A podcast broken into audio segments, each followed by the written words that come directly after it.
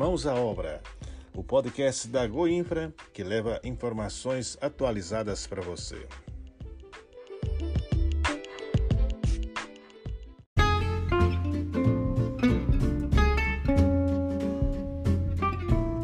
Olá, tá no ar mais um Mãos à Obra, o podcast da Goinfra. Eu sou o Felipe Cândido. E eu sou a Thaís Dutra.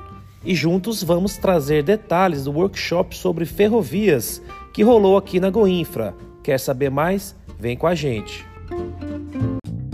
O governo de Goiás trabalha para criar o sistema ferroviário estadual com a participação do setor privado. A minuta de um projeto de lei que disciplina o tema foi apresentada nesta semana em um workshop promovido pela Goinfra e que reuniu representantes de empresas nacionais do ramo logístico.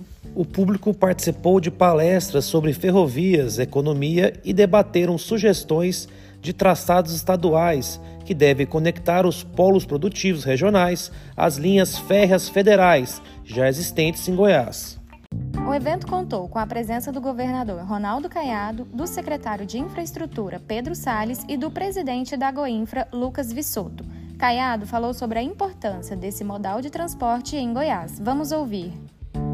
Nós podemos criar estruturas amanhã que possamos absorver também a estrutura de ferrovias e de braços de ferrovias aqui no Estado. Então, isso é fundamental. Isso dará a nós um diferencial muito grande. Já o presidente Lucas Vissoto falou sobre a economia do transporte ferroviário para Goiás. A gente sabe que o transporte ferroviário a gente tem um terço do custo do transporte rodoviário. Então, o que, que isso representa para o Estado? É competitividade a gente consegue reduzir o preço do frete, consegue ficar mais competitivo no mercado internacional e consegue também entregar produtos mais baratos para os nossos cidadãos.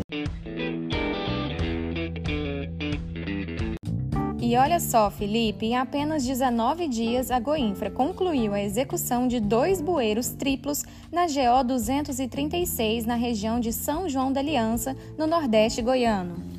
As estruturas foram executadas com tubos de polietileno de 1,5 metro de diâmetro, uma solução ágil para os alagamentos que danificam a pista nos períodos de chuvas intensas.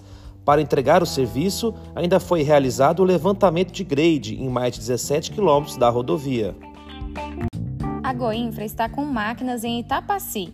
O município foi contemplado pelo governo de Goiás com a recuperação de ruas e avenidas, sendo mais de 60 mil metros quadrados em micro-revestimento e de 13 mil metros quadrados em CBUQ.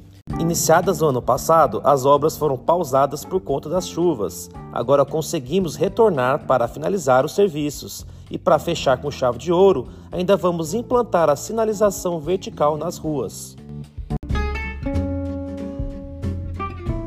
E com essa notícia a gente encerra o nosso Mãos à Obra de hoje. Na semana que vem tem mais. Continue de olho nas nossas redes sociais para saber tudo o que acontece na Goinfra. Um ótimo final de semana para você e até a próxima!